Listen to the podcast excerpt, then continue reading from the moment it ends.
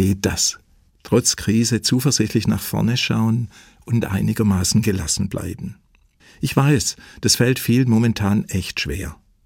Schon während der Corona-Zeit ist vielen die Decke auf den Kopf gefallen, und das hört irgendwie nicht auf. Was kann man da tun? Ein guter Freund von mir und meiner Frau erzählt, dass er seinen Urlaub dieses Jahr genutzt hat, um seine Resilienz zu stärken.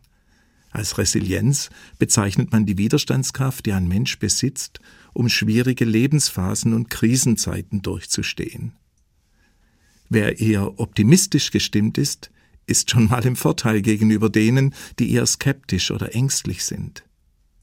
Die Widerstandskraft in Krisen ist bei uns Menschen leider sehr ungleich verteilt. Doch zum Glück kann man Resilienz trainieren, man kann sie richtig einüben, und das macht die Seele stärker. Unser Freund hat seinen Resilienzkurs auf einem Segelschiff gemacht. Alle mussten dort mit anpacken, und so eng zusammenzuarbeiten war für die meisten ungewohnt.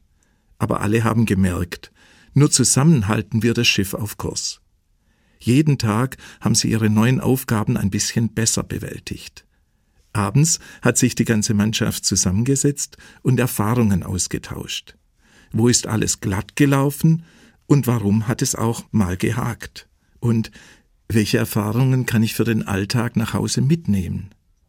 Unserem Freund hat es Spaß gemacht. Es hat ihn gestärkt und er kam ermutigt nach Hause. Auf dem Schiff hat er sich mit den anderen ausgetauscht.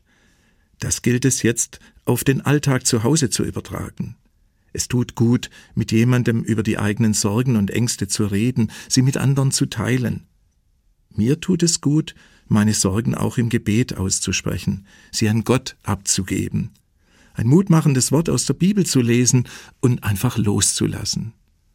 Zu beten, ich denke, das ist eine gute Möglichkeit, meine Resilienz zu stärken, indem ich meine Sorgen bewusst an Gott abgebe. Momentan sind wir ja fast alle irgendwie belastet und viele werden darüber gar nicht mehr so richtig froh. Es ist einfach zu viel geworden. Wird alles noch teurer? Reicht das Gehalt oder die Rente? Wird es an Weihnachten kalt und dunkel bleiben? Und welche Katastrophe wartet wohl als nächste auf uns? Stopp, sagt Gott.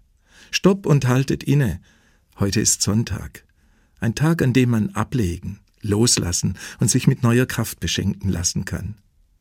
Heute ist im Gottesdienst zu hören, wie Jesus uns zuruft, Kommt her zu mir, alle, die ihr mühselig und beladen seid, ich will euch erquicken. Es tut Jesus weh zu sehen, wie viele Lasten die Menschen mit sich herumtragen. Deshalb lädt er mich ein, meine Sorgen und Ängste auszusprechen und bei ihm abzuladen und loszulassen und seelisch und körperlich neue Kraft zu tanken. So verstehe ich erquicken. Macht man es sich damit zu leicht? Ich denke nicht, denn viele meiner Sorgen kann ich doch gar nicht allein bewältigen.